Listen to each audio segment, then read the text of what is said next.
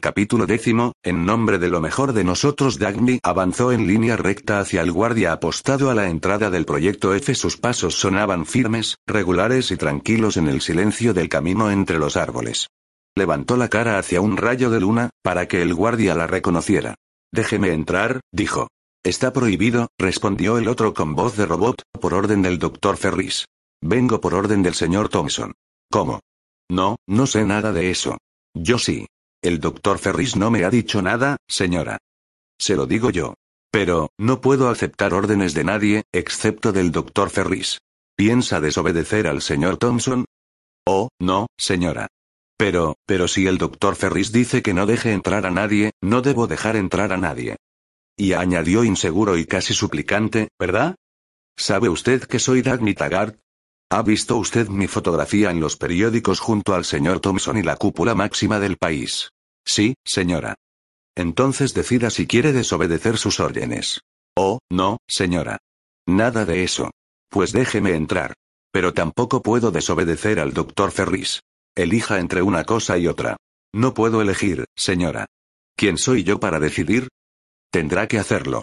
Mire, dijo el centinela, sacándose una llave del bolsillo y volviéndose a la puerta voy a preguntar al jefe y él. No, dijo Dagny. Algo en el tono de su voz lo obligó a volverse.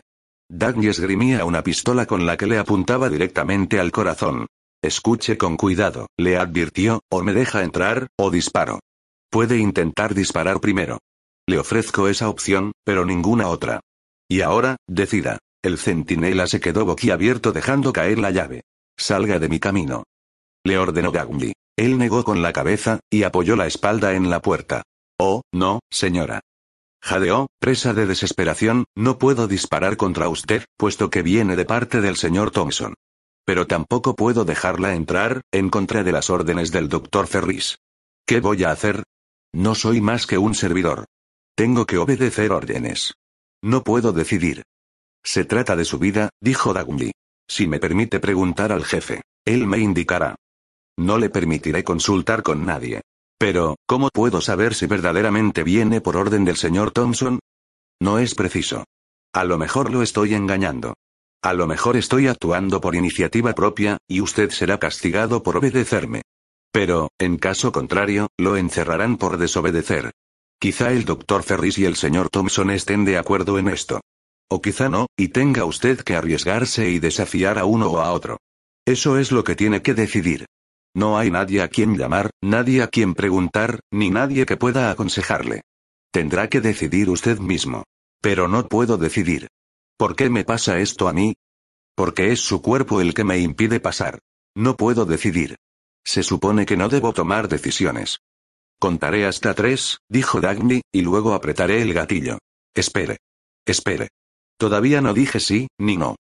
Gritó el hombre, apretándose todavía más contra la puerta, como si la inmovilidad de su cuerpo y de su alma constituyeran su mejor protección. Menos uno, contó Dagny, los aterrorizados ojos del centinela fijos en ella, dos, la pistola le daba menos miedo que la alternativa a la que se estaba enfrentando, tres. De un modo tranquilo e indiferente, ella, que hubiera vacilado en disparar contra un animal, apretó el gatillo, disparando al corazón de un hombre que había querido existir sin la responsabilidad de la conciencia. El arma tenía un silenciador, así que no hubo detonación que provocase alarma. Tan solo el golpe sordo de un cuerpo que caía a sus pies. Recogió la llave del suelo y esperó unos segundos, tal como fuera convenido. Francisco fue el primero en unirse a ella, saliendo de atrás de una esquina del edificio. Luego Anne Arden y por fin Ragnar Daneskjold. Había habido cuatro guardias apostados entre los árboles alrededor del edificio, pero ya no importaban en absoluto. Uno estaba muerto y los tres restantes yacían entre la maleza, atados y amordazados. Dagny entregó la llave a Francisco, sin pronunciar palabra. Este abrió y entró en el edificio, dejando la puerta entreabierta unos centímetros. Los otros tres esperaron afuera. El hall estaba iluminado por una sola lámpara empotrada en el techo y un guardia se hallaba al pie de la escalera que conducía al segundo piso. ¿Quién es usted? Preguntó al ver entrar a Francisco con aire completamente sereno, como si fuera dueño del lugar, hoy no tenía que venir nadie. Yo sí, dijo Francisco. ¿Por qué lo dejó entrar Rusty? Habrá tenido sus razones. No debía dejar ingresar a nadie. Alguien lo ha hecho cambiar de opinión, dijo Francisco mientras sus ojos realizaban un veloz inventario del lugar. Un segundo guardia se hallaba en el primero descanso, mirando hacia abajo y escuchando. ¿A qué se dedica? Minas de cobre. ¿Cómo? Quise decir, ¿quién es usted? Mi nombre es demasiado largo para decírselo. Se lo diré a su jefe. ¿Dónde está? Soy yo el que pregunta. Dio un paso atrás, no, no adopte un aire tan jactancioso o... Eh, pete. Es él, le advirtió el segundo guardia paralizado por los modales de Francisco. El primero se esforzaba en ignorarlo y su voz fue creciendo a medida que aumentaba su miedo en el momento de preguntar a Francisco. ¿Qué desea? Ya le contesté que se lo diré a su jefe. ¿Dónde está? Yo hago las preguntas. No pienso contestarlas. Ah. ¿De veras? Gruñó Pete, quien, en caso de duda, siempre tenía un recurso. Su mano se aproximó veloz a la pistola que llevaba al cinto. Pero la mano de Francisco fue demasiado rápida para que aquellos dos hombres observaran su movimiento, y su pistola demasiado silenciosa. Al instante el arma de Pete saltaba por el aire y brotaba sangre de sus destrozados dedos. Luego el hombre profirió un gemido ahogado de dolor y cayó al suelo quejándose. Para cuando el segundo guardia se daba cuenta de lo sucedido, la pistola de Francisco ya le estaba apuntando. Por favor, no me dispare, señor. Gritó aterrado. Bajé con las manos en alto ordenó Francisco sosteniendo la pistola con una mano y haciendo con la otra señales hacia la puerta. Cuando el guardia había bajado, Rearden ya se encontraba allí, para desarmarlo, mientras Daneschold se encargaba de amarrarle manos y pies. Verla a Dagny pareció asustarlo más que el resto porque no podía comprenderlo. Los tres hombres llevaban gorras y chaquetas de cuero, y de no ser por sus modales, se les hubiera podido confundir con atracadores, pero la presencia de una mujer entre ellos le resultaba inexplicable. Ahora, dijo Francisco, ¿dónde está su jefe? El guardia señaló con la cabeza en dirección a la escalera. Allá arriba. ¿Cuántos guardias hay en el edificio? Menos nueve. ¿Dónde están? Uno en la escalera del sótano. Los otros arriba. ¿Dónde? En el laboratorio grande. El que tiene ventana. ¿Todos? Sí. ¿Qué hay en esas habitaciones? Preguntó señalando las puertas que daban al hall. También son laboratorios. Por las noches se cierran. ¿Quién tiene la llave? Él, y señaló a Pete con la cabeza. Rearden y Daneskhold sacaron la llave del bolsillo de Pete y empezaron a probar las cerraduras, mientras Francisco continuaba. ¿Hay alguien más en el edificio? No. ¿No tienen a un prisionero? Ah, ¿sí? Creo que sí. Tiene que haberlo, porque de lo contrario no nos hubieran mantenido de servicio a todos. ¿Está todavía aquí? No lo sé. Nunca nos dicen nada. ¿El doctor Ferris está aquí? No. Salió hace 10 o 15 minutos. Hablemos de ese laboratorio de piso de arriba. ¿La puerta da directamente al descanso de la escalera? Sí. ¿Cuántas puertas hay allí? Menos tres. Es la del medio. ¿Qué hay en las otras habitaciones? A un lado, el laboratorio pequeño y al otro la oficina del doctor Ferris. ¿Hay puertas de comunicación entre ellas? Sí. Francisco se volvía hacia sus compañeros cuando el guardia lo abordó con aire suplicante. Señor, ¿puedo hacerle una pregunta? Dígame. ¿Quién es usted? En el tono solemne de quien efectúa una presentación ceremoniosa, respondió. Francisco Domingo Carlos Andrés Sebastián Danconia. Dejando al guardia boquiabierto, se volvió para efectuar una breve consulta con sus compañeros. Al cabo de un momento, fue Rearden quien subió la escalera velozmente, sin hacer el menor ruido. Jaulas con ratones y cobayos se hallaban apiladas contra las paredes del laboratorio. Habían sido colocadas allí por los guardias, que jugaban al póker en la larga mesa central. Los jugadores eran seis, otros dos estaban en rincones opuestos, vigilando la puerta de entrada con las pistolas en la mano. Fue la cara de Rearden la que lo salvó de que le dispararan al momento de entrar. Era una cara demasiado conocida para ellos, aunque no esperaban verla en ese lugar. Ocho cabezas se volvieron hacia él con signos de reconocimiento y de evidente incapacidad para creer lo que sus ojos contemplaban. Permaneció en la puerta con las manos en los bolsillos del pantalón y el aire indiferente y confiado de un director de empresa. ¿Quién es el jefe aquí? preguntó en el tono bruscamente cortés de quien no pierde el tiempo. Usted, no es. Tartamudeó un individuo desgarbado y osco. Soy Andre Arden. ¿Y usted? ¿Es el jefe? Sí, pero, ¿de dónde diablos viene?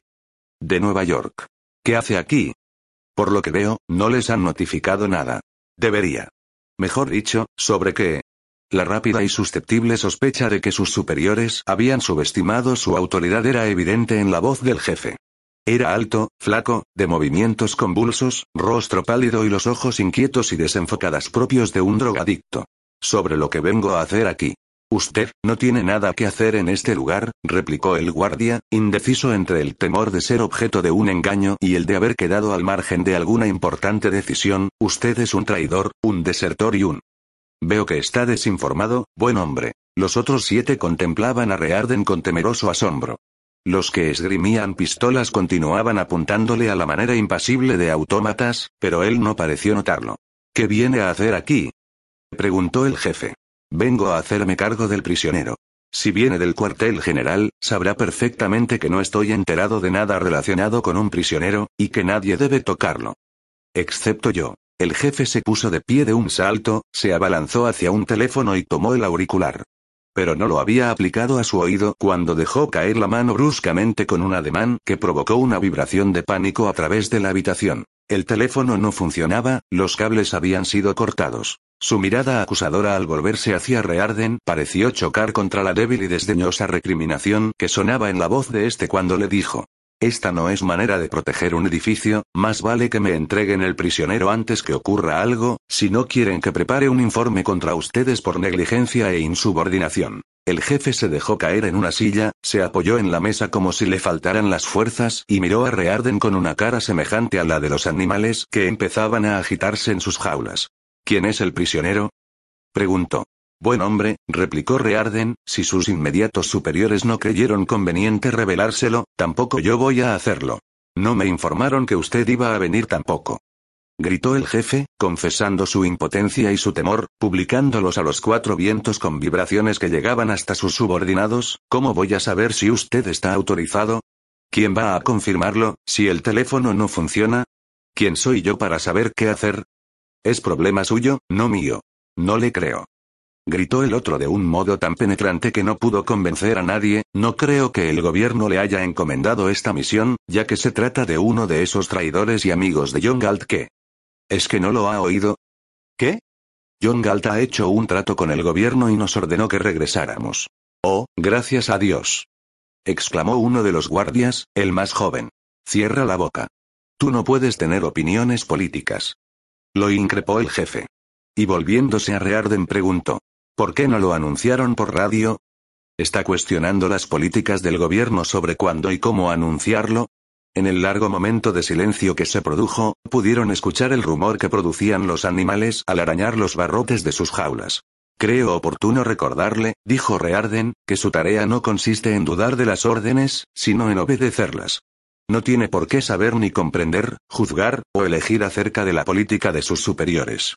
Pero no sé si tengo que obedecerlo a usted o no. Si se niega, sufrirá las consecuencias. Apoyado en la mesa, el jefe posó su mirada lentamente en la cara de Rearden y en las de los dos guardias apostados en los rincones. Estos corrigieron su puntería por medio de un movimiento casi imperceptible. Un nervioso rumor sonaba en la habitación. Un animal gruñó en una de las jaulas. Creo que también debo decirle, prosiguió Rearden con voz algo más dura, que no estoy solo. Mis amigos esperan afuera. ¿Dónde? Alrededor de este lugar. ¿Cuántos? Ya lo sabrá, cuando llegue el momento.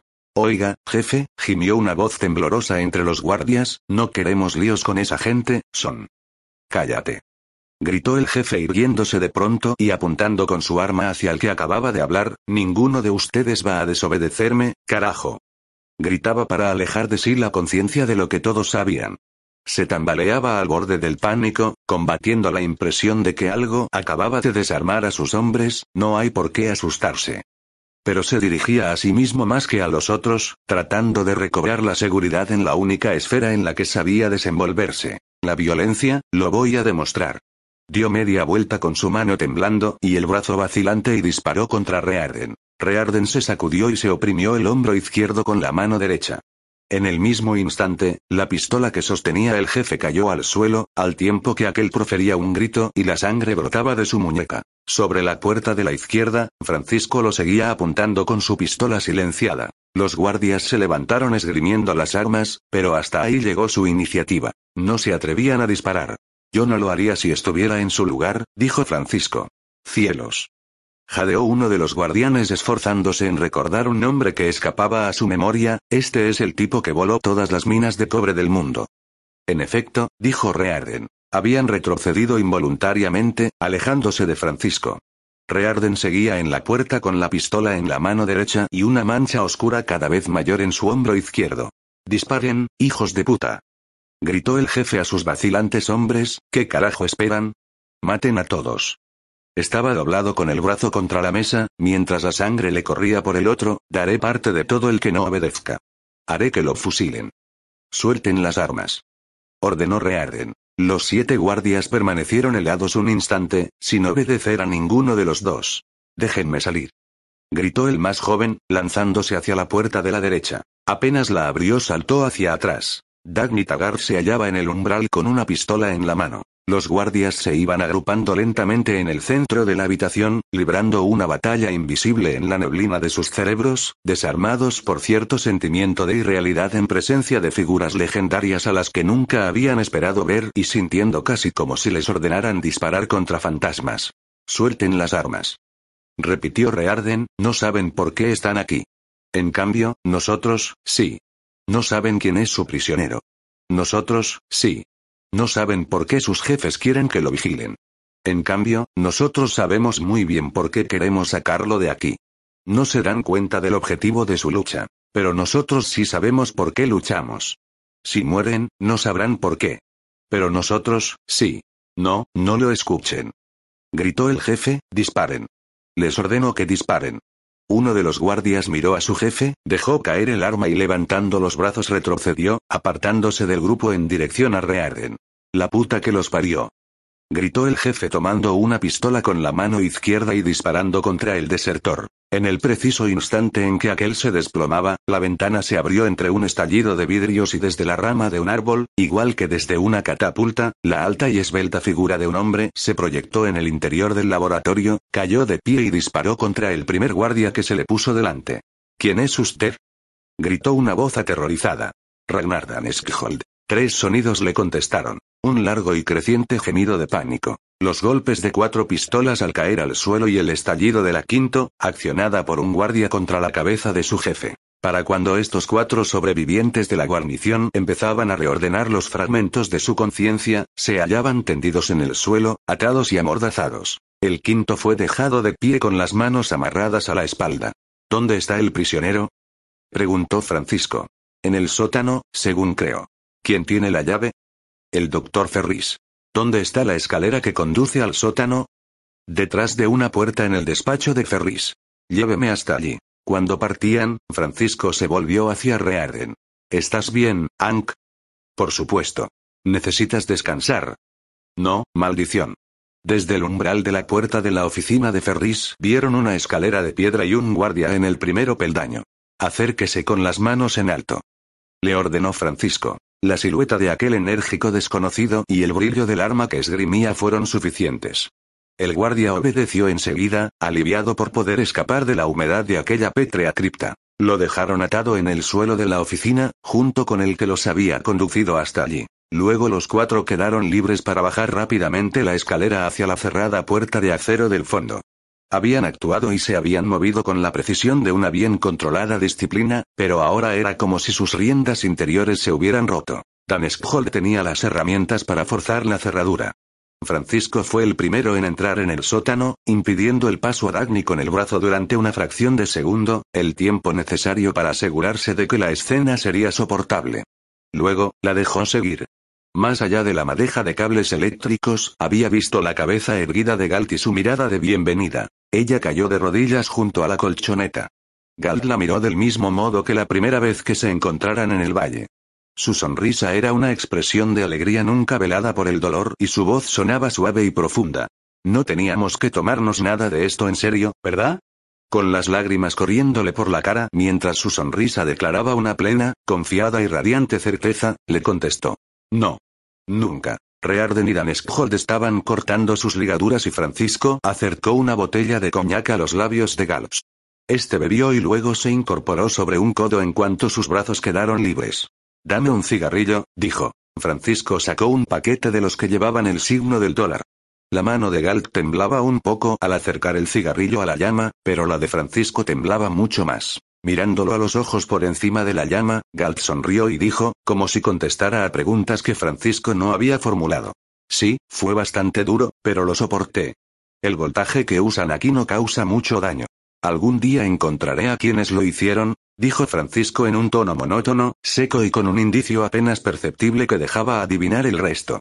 Si lo haces, encontrarás que no ha quedado nada de ellos. Galt contempló las caras que lo rodeaban, pudo ver en ellas la intensidad del alivio y la violencia de la cólera. Y comprendió hasta qué punto sus tres amigos ahora vivían su propia tortura.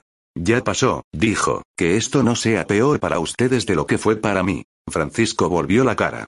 Pero has sido tú, murmuró, tú, si hubiera sido otro.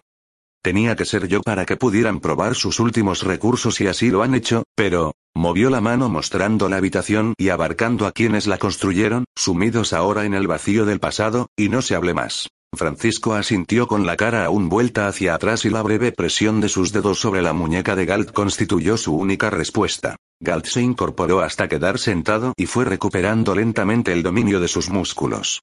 Dagny se adelantó para ayudarlo. Luchaba para sonreír y retener las lágrimas. Intentaba asegurarse de que ya nada más le importaba, aparte de la visión de su cuerpo desnudo y de saber que estaba vivo, aunque podía imaginar lo que había soportado. Sosteniendo su mirada, él levantó una mano y tocó el cuello de su jersey blanco con las yemas de los dedos, como si pensara en las únicas cosas que a partir de ahora podrían tener sentido. El débil temblor de sus labios, dulcificándose en una sonrisa, le dijo que ella había comprendido. Dan encontró la camisa de Galt, sus pantalones y el resto de sus ropas arrojadas al suelo en un rincón. ¿Crees que podrás caminar, John? Le preguntó. Desde luego. Mientras Francisco y Rearden ayudaban a Galt a vestirse, Dan procedió calmada y sistemáticamente, sin mostrar ninguna emoción evidente, a demoler la máquina de tortura hasta hacerla añicos. Galt no estaba muy firme sobre sus pies, aunque podía andar apoyándose en el hombro de Francisco. Sus primeros pasos fueron difíciles, pero cuando llegaron a la puerta había recuperado por completo la movilidad. Con un brazo rodeaba los hombros de Francisco y, con el otro, los de Dagny, tanto para apoyarse en ellos como para prestarles también su fuerza. No pronunciaron palabra mientras descendían la colina. La oscuridad de los árboles parecía envolverlos como si los protegiera, aislando el brillo mortecino de la luna y aquel otro resplandor, aún más terrible en la distancia, detrás de ellos. El de las ventanas del Instituto Científico del Estado. El avión de Francisco estaba oculto entre la maleza, al borde de una pradera, detrás de la segunda colina. En muchos kilómetros a la redonda no había ninguna vivienda. No existían ojos dispuestos a observar o preguntar acerca de aquellas líneas luminosas producidas por los faros de posición de la nave que repentinamente brillaron en la desolación de los helechos muertos, ni oídos que percibieran el violento zumbido de un motor puesto en marcha por Dan que estaba al comando. Al cerrarse bruscamente la portezuela y notar el impulso de las ruedas bajo sus pies, Francisco sonrió por primera vez. Esta es mi única oportunidad de darles órdenes, dijo ayudando a Galta a acostarse en una butaca reclinable, ahora tranquilízate, descansa y no te preocupes, y tú también, añadió, volviéndose a Dagny e indicando el asiento junto al de Galps. Las ruedas ganaban impulso, como empujadas por un propósito predeterminado, haciéndose más ligeras, ignorando las pequeñas sacudidas provocadas por las irregularidades del suelo. Cuando el movimiento se convirtió en un deslizamiento largo y suave, cuando vieron las negras sombras de los árboles pasar fugaces bajo ellos y alejarse tras las ventanillas, Galt se inclinó hacia adelante y apretó los labios sobre la mano de Dagny. Estaba abandonando el mundo exterior con el único elemento valioso que había deseado llevarse de él. Francisco había sacado un botiquín y estaba quitando la camisa a Rearden para vendarle la herida. Galt vio el delgado hilo rojo que surgía del hombro y corría por su pecho. Gracias, Ank, dijo. Rearden sonrió. Repetiré lo que me dijiste cuando te di las gracias en el curso de nuestra primera entrevista. Si comprendes que actué pensando solo en mí, debes saber que no es necesario agradecer. Repetiré, dijo Gal, la respuesta que tú me diste entonces. Y por eso te doy las gracias. Dagny se dio cuenta de que se miraban el uno al otro como si dicha mirada equivaliera a un apretón de manos o a un lazo tan firme que no requiriese ser declarado. Rearden, a su vez, la vio observándolos y una débil contracción de sus ojos equivalió a una sonrisa de asentimiento, como si con ella le repitiese el mensaje que le había enviado desde el valle. Escucharon, de pronto, la voz de Dan Skjold hablando con gran entusiasmo y comprendieron que hablaba por la radio del avión. Sí, sanos y salvos todos, no sufrió ningún daño, un poco conmocionado, pero en cuanto descanse, no, no tiene heridas graves, estamos todos aquí. Ang Rearden tiene una pequeña herida, pero, miró por encima del hombro, pero en este momento me sonríe, ¿pérdidas? Creo que solo hemos perdido la serenidad por un momento, pero ya nos estamos reponiendo, no intenten alcanzarme en la quebrada de Galps. Primero aterrizaré y ayudaré a Kai en el restaurante para que prepare el desayuno. ¿No puede oírlo algún intruso? Preguntó Gagli. No, respondió Francisco, emite en una frecuencia para la que ellos no tienen equipos adecuados. ¿Con quién habla? Indagó Galps. Con casi la mitad de la población masculina del valle, respondió Francisco, o con unas cuantas personas que pudimos acomodar en los aviones disponibles y que ahora vuelan detrás de nosotros. ¿Pensabas que algunas de ellas preferirían permanecer en casa y te dejarían a merced de los saqueadores? Estábamos dispuestos a sacarte de allí a plena luz del día, lanzando un asalto armado contra ese instituto o el Hotel Wayne Falkland, si hubiera sido necesario. Pero sabíamos que, en ese caso, correríamos el riesgo de que te mataran. Por eso decidimos que primero lo intentaríamos solo nosotros cuatro. Si hubiésemos fracasado, entonces los demás habrían intervenido. Estaban esperando a medio kilómetro de distancia. Teníamos hombres de guardia entre los árboles de la colina, y cuando nos vieron salir, les informaron a los demás. Ellis Wyatt estaba a cargo de todo. A propósito, es él quien conduce tu avión. El motivo por el que no pudimos llegar a New Hampshire tan rápido como Ferris fue que debimos traer los aviones desde aeródromos distantes y ocultos, mientras él tenía la ventaja de aeropuertos libres, cosa que ya no le durará mucho. No, admitió Galt, no mucho. Ese fue nuestro único obstáculo. Lo demás fue fácil. Más tarde te contaré la historia completa. Los cuatro nos bastamos para derrotar a todo ese ejército de guardias.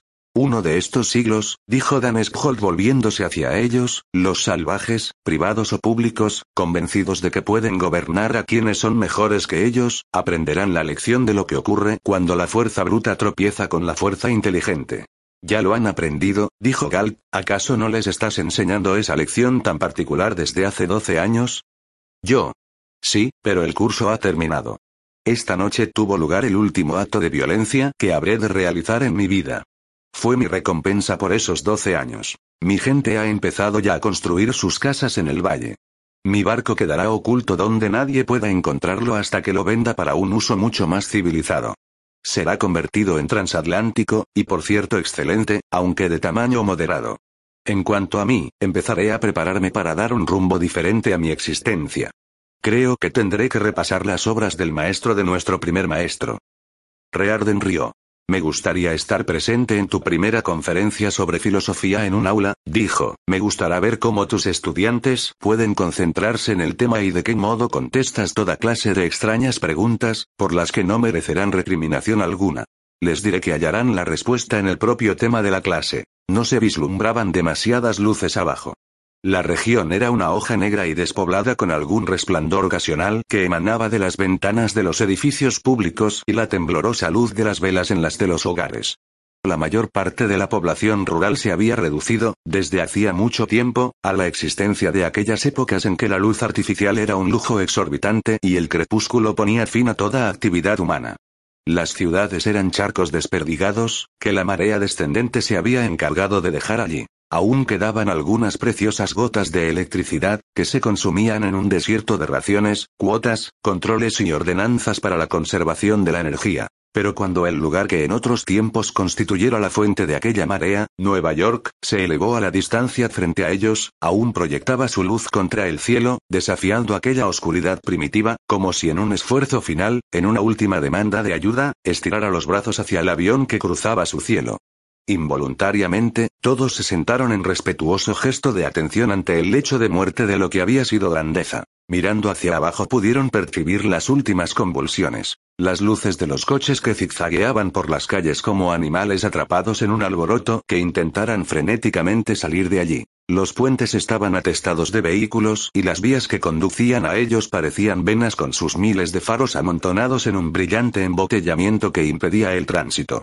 El desesperado gemir de las sirenas llegaba débilmente hasta las alturas del avión. La noticia de la vía mutilada en medio del continente se había extendido por la ciudad, y todo el mundo abandonaba sus puestos, tratando, presa de pánico, de escapar de Nueva York, aunque, al estar las rutas cortadas, ya era imposible hacerlo. El avión se hallaba sobre los rascacielos cuando, de pronto, con la brusquedad de un escalofrío, como si la tierra se hubiese abierto para devorarla, la ciudad desapareció. Tardaron un momento en darse cuenta de que el pánico había alcanzado a las centrales eléctricas y que las luces de Nueva York acababan de apagarse. Dagny ahogó una exclamación. No mires hacia abajo. Le ordenó Galt escuetamente. En su rostro se pintaba la misma expresión austera que siempre había adquirido al enfrentarse a un hecho consumado. Dagny recordó la historia que Francisco le había contado cierta vez. Había abandonado Duentiet Century. Vivía en una buhardilla de un barrio humilde. Avanzó hacia la ventana y señaló los rascacielos de la ciudad. Dijo que deberíamos apagar las luces del mundo y que cuando viéramos desvanecerse las de Nueva York, nos daríamos cuenta de que nuestra tarea estaba cumplida. Se acordó de todo eso al ver que John Galt, Francisco de Anconia y Ragnar Daneskjold se miraban mutuamente unos instantes. Después miró a Rearden, que no miraba hacia abajo, sino adelante, como si estuviese contemplando un paisaje aún virgen, apreciando sus posibilidades de actuar en él. Otro recuerdo acudió a su memoria. El momento en que, describiendo una curva sobre el aeropuerto de Acton, había podido ver el cuerpo plateado de un avión elevándose como un fénix desde las tinieblas de la Tierra. Sabía que, ahora, en ese instante, el avión estaba transportando todo cuanto quedaba de la ciudad de Nueva York. Miró al frente. La Tierra quedaría tan desierta como el espacio en el que la hélice cortaba un camino sin obstáculos. Tan desierta y tan libre. Comprendió lo que Nat Taggart había sentido en sus comienzos y por qué ahora, por primera vez, ella lo seguía, sintiéndose totalmente real, enfrentando confiadamente al vacío con la convicción de que tenía todo un continente por organizar. Toda su lucha pasada surgía ante ella para alejarse de nuevo y dejarla allí, en las alturas de aquel momento. Sonrió. Las palabras que acudían a su mente apreciando y sellando el pasado eran las palabras de aliento, de orgullo, de admiración que muchos hombres nunca habían comprendido. Las palabras propias del idioma de los empresarios. No hay que pensar en el precio. No se sobresaltó ni conmovió cuando, en la oscuridad exterior, pudo distinguir un pequeño collar de puntos luminosos que avanzaba lentamente hacia el oeste, a través del vacío, con el largo y brillante rayo de luz de un reflector tratando de proteger la seguridad de su camino. No tuvo ninguna emoción, aun cuando sabía que se trataba de un tren y supiera que su único destino era la nada. Se volvió hacia Galps. Este, con el reflejo de una sonrisa en el rostro, la miraba como si estuviera siguiendo sus pensamientos. Es el final, dijo. Es el principio, corrigió él. Luego permanecieron tranquilos, reclinados en sus asientos, contemplándose en silencio. Sus respectivas identidades se compenetraban como suma y significado del futuro. Pero la suma incluía el conocimiento de todo cuanto debía ganarse aún, antes de que otro ser viviente pudiera representar los valores de la propia existencia. Nueva York quedaba atrás cuando oyeron a Dan Hall contestar una llamada de radio. Sí, está despierto. No creo que duerma esta noche, sí. Me parece que puede. Se volvió para mirar por encima del hombro, John, el doctor Axton quisiera hablar contigo. ¿Cómo? ¿Va en uno de esos aviones que nos siguen? Desde luego. Galt se inclinó para tomar el micrófono. Hola, doctor Axton. Dijo. El tono tranquilo y bajo de su voz constituyó la forma audible de una sonrisa transmitida a través del espacio. Hola, John. La consciente firmeza de la voz de Ugaxton confesaba cuánto había sufrido en la espera por saber si podría pronunciar de nuevo aquellas dos palabras, solo quería oír tu voz, saber si sigues bien. Gal rió, y en el tono de un estudiante que presenta orgulloso su tarea terminada como prueba de una lección bien aprendida, empezó. Desde luego, estoy bien, profesor. Tenía que estarlo. A esa. La locomotora del cometa en dirección al este se estropeó en medio del desierto de Arizona. Se detuvo bruscamente, sin ningún motivo evidente que lo justificara, como un hombre que no se permitiera reconocer que su trabajo era excesivo. Algún contacto sometido a demasiada tensión se había roto, eso era todo. Cuando Eddie Williams llamó al guarda del tren, tuvo que esperarlo un rato largo y vio la respuesta a su pregunta en la mirada de resignación que se pintaba en sus ojos. El maquinista trata de encontrar la avería, señor Willers, explicó suavemente, en el tono de quien cree que su deber es confiar, pero que ya ha perdido toda esperanza hace años. ¿No sabe cuál es el inconveniente? Está trabajando en ello. El guarda esperó cortésmente medio minuto y se volvió para partir, pero se detuvo para ofrecer una explicación, como si cierto vago e irracional hábito le informara que cualquier intento de esa clase hacía más fácil de soportar ese terror no admitido, estos motores diésel ya no están en condiciones de seguir funcionando. Hace mucho tiempo que no vale la pena seguir arreglándolos. Ya lo sé, dijo Eddie con calma. El guarda tuvo la sensación de que había recurrido a la peor explicación de todas, porque era de la clase que conducía a preguntas que no se formulaban en aquellos días. Hubiese sido mejor callarse, pensó. Sacudió la cabeza y se marchó. Eddie se quedó contemplando la desierta oscuridad exterior. Era el primero Comet que salía de San Francisco en dirección este desde hacía muchos días, como producto de sus denodados esfuerzos para restablecer el servicio transcontinental. No hubiera podido decir lo que los pasados días habían significado para él ni lo que hizo para salvar la terminal de San Francisco del ciego torbellino de una guerra civil, librada sin que nadie tuviera noción de su objetivo. No existía medio para recordar los tratos a que había llegado a cada cambiante momento. Sabía tan solo que había conseguido inmunidad en la terminal por parte de los jefes de tres facciones en pugna, que había encontrado un hombre para el puesto de gerente, que no parecía haber abandonado toda esperanza, que había puesto en movimiento un Comet más en la línea del este con la mejor locomotora diésel y el mejor equipo disponibles, y que se había subido al tren rumbo a Nueva York sin la certeza, no obstante, de cuánto podía durar aquel respiro. Nunca había trabajado tanto. Había realizado su tarea tan conscientemente como de costumbre, pero era lo mismo que moverse en el vacío, como si su energía, al no hallar transmisores, fuese a parar a las arenas de, de algún desierto como el que se extendía más allá de la ventanilla del vagón. Por un momento se sintió tan inútil como la locomotora inmovilizada. Al cabo de un rato volvió a llamar al guarda. ¿Cómo marcha eso? preguntó. El interpelado se encogió de hombros y movió la cabeza. Telefoné a la central de la división para que nos envíen el mejor mecánico disponible. Sí, señor. No había nada que ver al otro lado de las ventanillas. Al apagar la luz, Eddie pudo distinguir una extensión gris, sin principio ni fin, moteada por los puntos negros de unos cactus. Se preguntó cuántos hombres se habrían aventurado por allí, y a qué precio, cuando no existían trenes. Movió bruscamente la cabeza y volvió a encender la luz. La sensación de que el cometa estaba exiliado le producía una agobiante ansiedad. Se hallaba sobre una vía de la línea Atlantic Southern, que atravesaba Arizona y que habían tomado prestada sin pagarle a nadie. Era imprescindible sacar al tren de allí. En cuanto volvieran a sus propios rieles, dejaría de experimentar aquella desazón, pero el empalme le parecía situado a una distancia infranqueable, a orillas del Mississippi, en el puente Taggart. No, pensó, eso no era todo. Tenía que admitir que parte de su intranquilidad se debía a las imágenes que lo acosaban, que no podía captar ni desterrar del todo. Eran demasiado vagas para definirlas y demasiado inasibles para rechazarlas. Una representaba cierta estación por la que habían pasado, sin detenerse, más de dos HS. Atrás.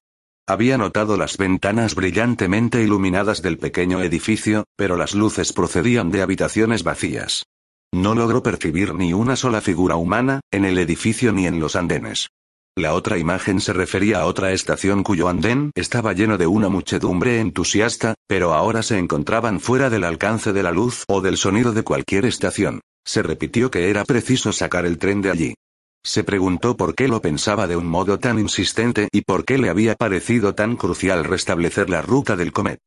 Apenas un puñado de pasajeros ocupaba los vagones porque la gente no tenía a dónde ir ni objetivos que alcanzar. No era por ellos por lo que había luchado. En realidad, no habría podido decir por quién. Dos frases se erigían en su mente como respuesta, con la ambigüedad de una plegaria y la fuerza hiriente de un hecho decisivo. Una era, de océano a océano, para siempre. La otra, no cedas. El guarda volvió una hora después acompañado por el mecánico. Sus facciones estaban contraídas. Señor Willers, le informó el mecánico lentamente, la central de la división no contesta. Eddie se volvió a sentar, rehusando interiormente creerlo, pero aún así, reconociendo de improviso que por algún motivo inexplicable aquello era lo que había esperado. Imposible. exclamó en voz baja mientras el mecánico lo contemplaba sin moverse, el teléfono debe de andar mal. No, señor Willers. No está estropeado. La línea sigue funcionando. Lo que no funciona es la central de la división. Quiero decir que no había nadie allí para contestar, o bien que a nadie le preocupa hacerlo. Pero usted sabe que eso es imposible. El mecánico se encogió de hombros. En aquellos tiempos nadie consideraba imposible un desastre. Eddie se levantó de un salto. Recorra todo el tren, ordenó al guarda, y llame a todas las puertas, es decir, a las de los camarotes ocupados, y averigüe si viaja con nosotros algún ingeniero electrónico. Sí, señor. Eddie comprendió lo que sentían, porque también lo sentía él. No encontrarían a semejante hombre entre los letárgicos e indiferentes pasajeros. Vamos.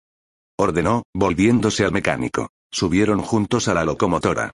El maquinista de pelo gris se hallaba sentado contemplando los cactus. El faro de la locomotora permanecía encendido y de él surgía hacia la noche un rayo recto e inmóvil, que no iluminaba nada, aparte de los borrosos durmientes que se disolvían en el vacío. Intentemos averiguar dónde está el desperfecto, dijo Eddie quitándose el abrigo, con voz entre perentoria y suplicante, intentémoslo de nuevo. Sí, señor, dijo el maquinista, sin resentimiento ni esperanza. El maquinista había gastado sus escasas reservas de discernimiento buscando la causa de la avería. Empezó a examinar la maquinaria, agachándose y metiéndose debajo, destornillando partes y volviéndolas a atornillar, sacando piezas y colocándolas de nuevo, desmontando el motor como un niño que investiga un reloj, pero sin la convicción infantil de que el conocimiento es posible. El mecánico miraba por la ventanilla hacia la oscuridad que se estremecía como si el aire de la noche se hiciera cada vez más frío. No se preocupe, dijo Eddie Willers asumiendo un aire confiado, haremos lo que podamos, pero si fracasamos nos mandarán ayuda tarde o temprano. No se dejan trenes abandonados en medio de la nada.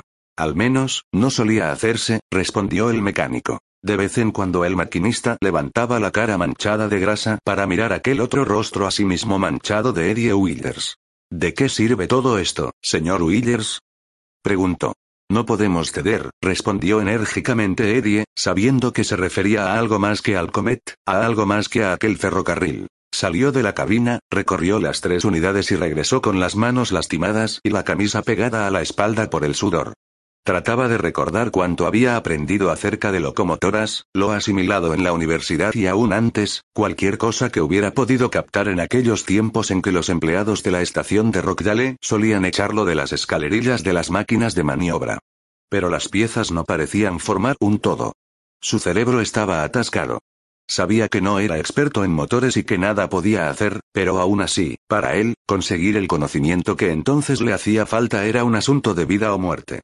Miraba los cilindros, las planchas, los alambres, los cuadros de control, llenos de luces que aún titilaban. Luchaba para no dar entrada a la idea que estaba presionando contra la periferia de su mente. ¿Cuáles eran sus posibilidades? Y según la teoría matemática de la probabilidad, ¿cuánto tardarían unos hombres primitivos, trabajando a ciegas, en encontrar la adecuada coordinación de piezas y volver a la vida el motor de aquella locomotora? ¿De qué sirve, señor Willers? repitió el maquinista. No podemos ceder. No sabía las horas que habían transcurrido, cuando oyó de improviso gritar al fogonero. Mire, señor Wilders. El fogonero se asomaba por la ventanilla señalando a la oscuridad, tras ellos. Eddie miró hacia allá.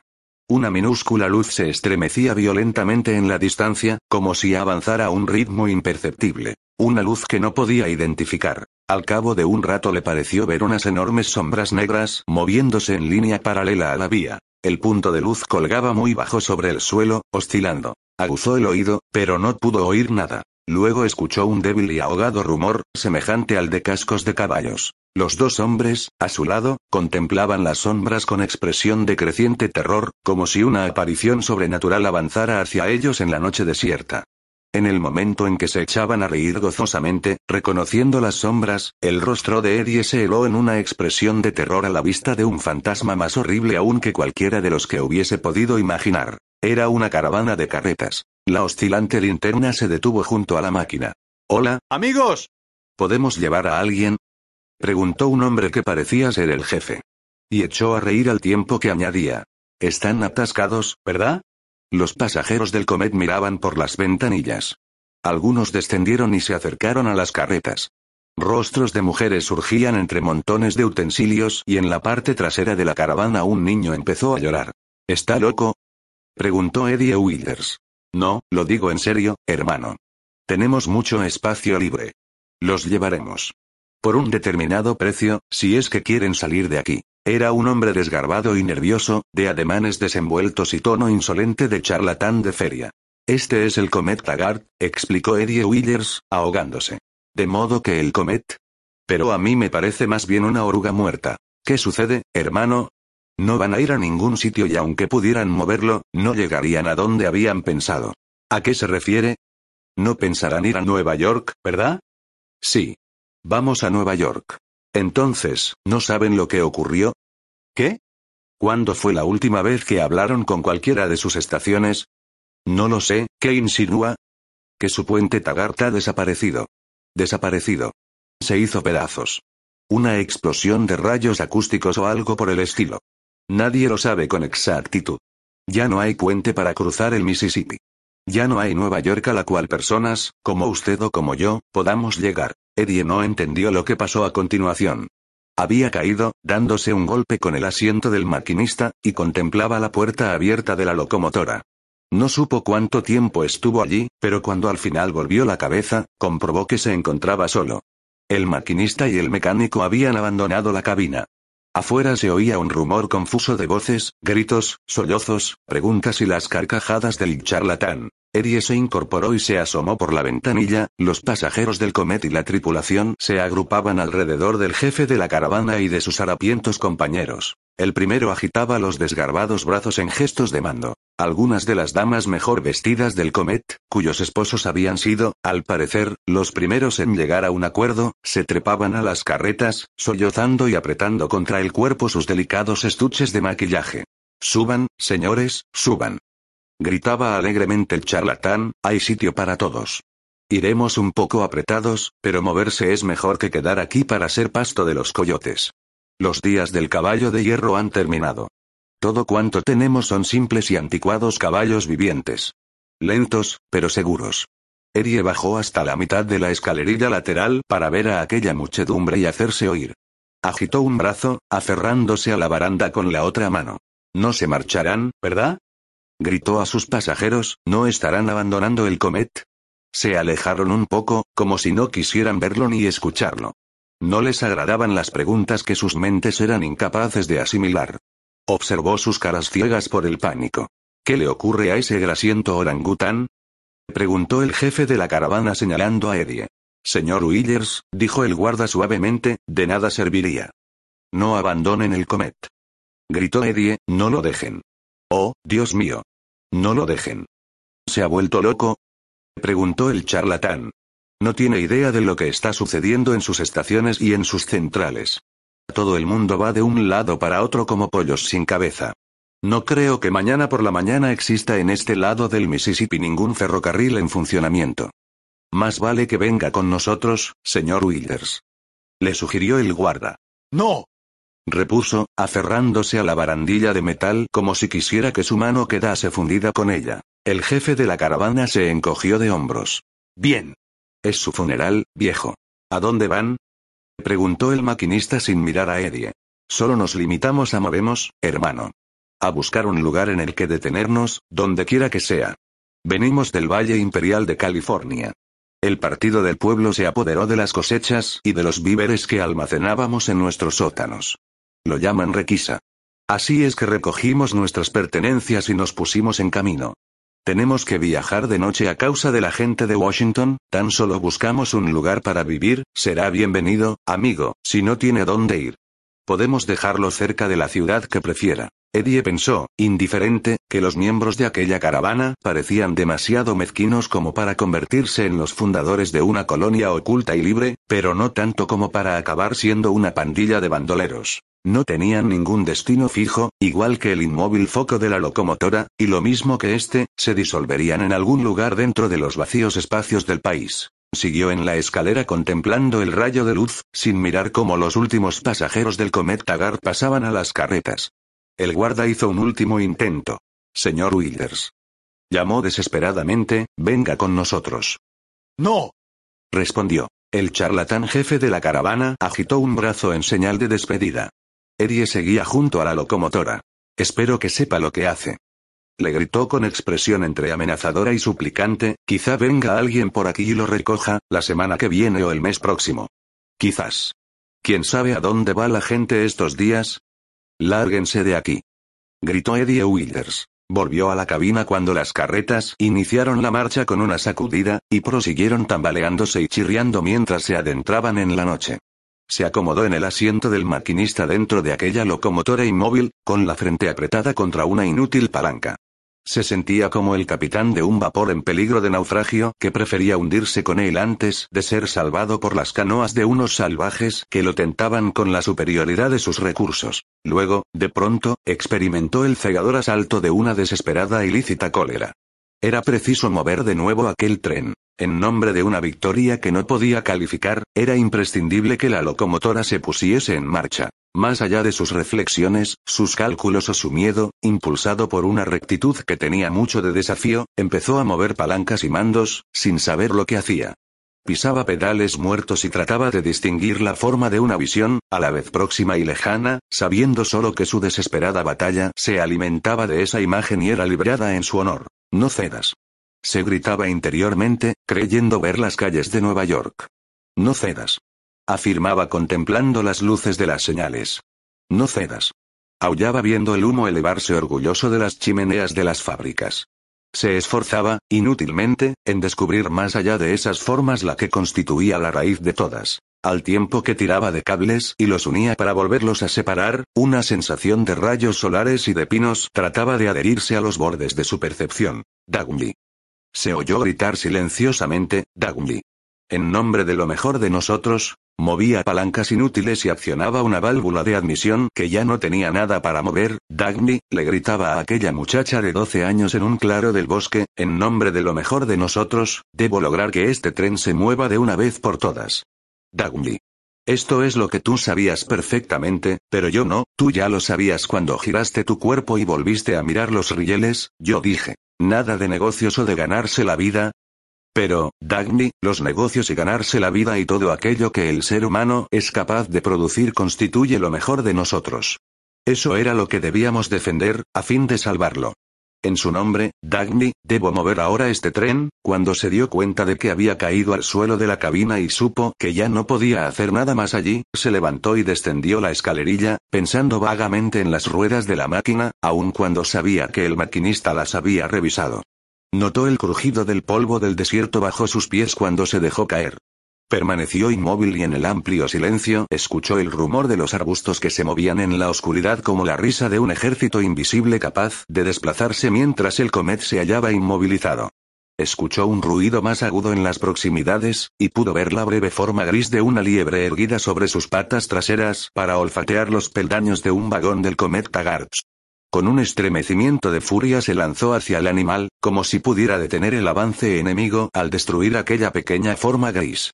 La liebre huyó en la oscuridad y Eddie comprendió que ese avance no podría ser contenido. Se dirigió a la parte delantera de la locomotora y miró las letras TT, luego se dejó caer sobre los rieles, bajo el rayo del inmóvil faro que se perdía en la inmensidad de las tinieblas.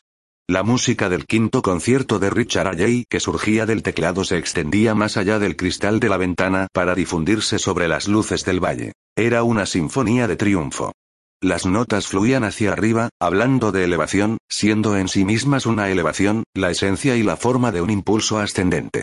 Parecían elevar todo acto humano e indicar que su única misión era subir. El estallido de acordes rompía su encierro y se derramaba por el aire con la ligereza de la libertad y la tensión de un firme propósito. Atravesaba la atmósfera sin dejar traslucir más que el goce de un esfuerzo incontenible. Solo un débil eco entre los sonidos hablaba de aquello de lo que había escapado la música, pero lo hacía en un tono de feliz asombro ante el descubrimiento de que no existía fealdad ni dolor, ni tenían por qué existir. Era un canto de gigante de emancipación. Las luces del valle brillaban en resplandecientes manchas sobre la nieve que aún cubría el suelo. Había también nieve en las salientes de granito y en las gruesas ramas de los pinos. Pero las ramas desnudas de los abedules mostraban un débil avance ascendente, como en confiada promesa de las próximas hojas primaverales. El rectángulo de luz en la falda de un monte era la ventana del estudio de Mulligan. Él estaba sentado a su escritorio, con un mapa y una columna de cifras ante él. Comprobaba los datos de su banco y trabajaba en un plan de inversiones. Iba anotando las localidades elegidas. Nueva York, Cleveland, Chicago, Nueva York, Filadelfia, Nueva York, Nueva York, Nueva York. El rectángulo de luz en el fondo del valle era la ventana del hogar de Adam Skjold. Sky Ludlow estaba sentada ante un espejo, estudiando cuidadosamente las tonalidades de su maquillaje, contenido en un maltratado estuche. Ragnar Daneskjold estaba tendido en un sofá, leyendo un volumen de las obras de Aristóteles. Porque estas verdades se refieren a todo cuanto existe y no a ningún género especial, separado de lo demás. Todos los hombres las usan, porque son verdades del ser como tal, porque un principio que debe poseer todo aquel que entiende cualquier cosa que es, no es una hipótesis, evidentemente entonces, tal principio es lo más seguro que existe. Procedamos a enunciar este principio. El mismo atributo, no puede, simultáneamente, pertenecer y no pertenecer al mismo sujeto en el mismo sentido. El rectángulo de luz en los terrenos de una granja era la ventana de la biblioteca del juez Narragansett. Estaba sentado a una mesa y la claridad de su lámpara caía sobre un viejo documento. Había marcado con cruces las contradicciones que en otros tiempos fueron causa de su ruina.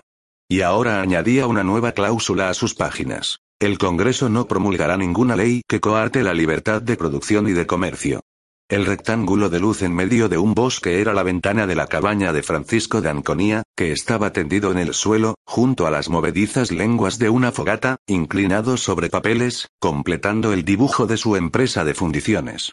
Ang Rearden y Ellis Wyatt estaban sentados junto a la chimenea. John diseñará las nuevas locomotoras, decía Rearden, y Dagny dirigirá el primer ferrocarril entre Nueva York y Filadelfia.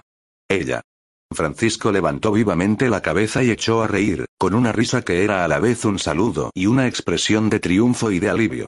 Ya no podían escuchar la música del quinto concierto de Alley que ahora fluía de un lugar situado por encima de la casa, pero la risa de Francisco se hallaba en consonancia con la armonía. Contenida en las palabras que acababa de oír, Francisco veía la claridad de la primavera sobre los amplios prados, en hogares esparcidos a través del país. Veía el brillo metálico de los motores, el resplandor del acero en las llamas que se elevaban hacia el cielo, los ojos de la juventud mirando hacia el futuro sin ninguna incertidumbre ni temor. Rearden completaba su frase. Me va a despellejar con las tarifas de carga que va a cobrar, pero, podré pagárselas. El débil resplandor de la luz en el reborde más alto de la montaña era como el brillo de una estrella sobre los mechones de pelo de Galps. Este estaba de pie, mirando no al cercano valle, sino a la oscuridad y al mundo situado más allá de sus límites. La mano de Agni descansaba en su hombro y el viento movía su cabello que se mezclaba con el de él.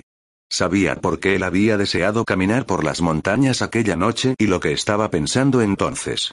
Sabía las palabras que iba a pronunciar, y sabía también que ella sería la primera en oírlas. No podían ver el mundo que se hallaba del otro lado de las montañas. Tan solo existía un vacío de oscuridad y de cumbres.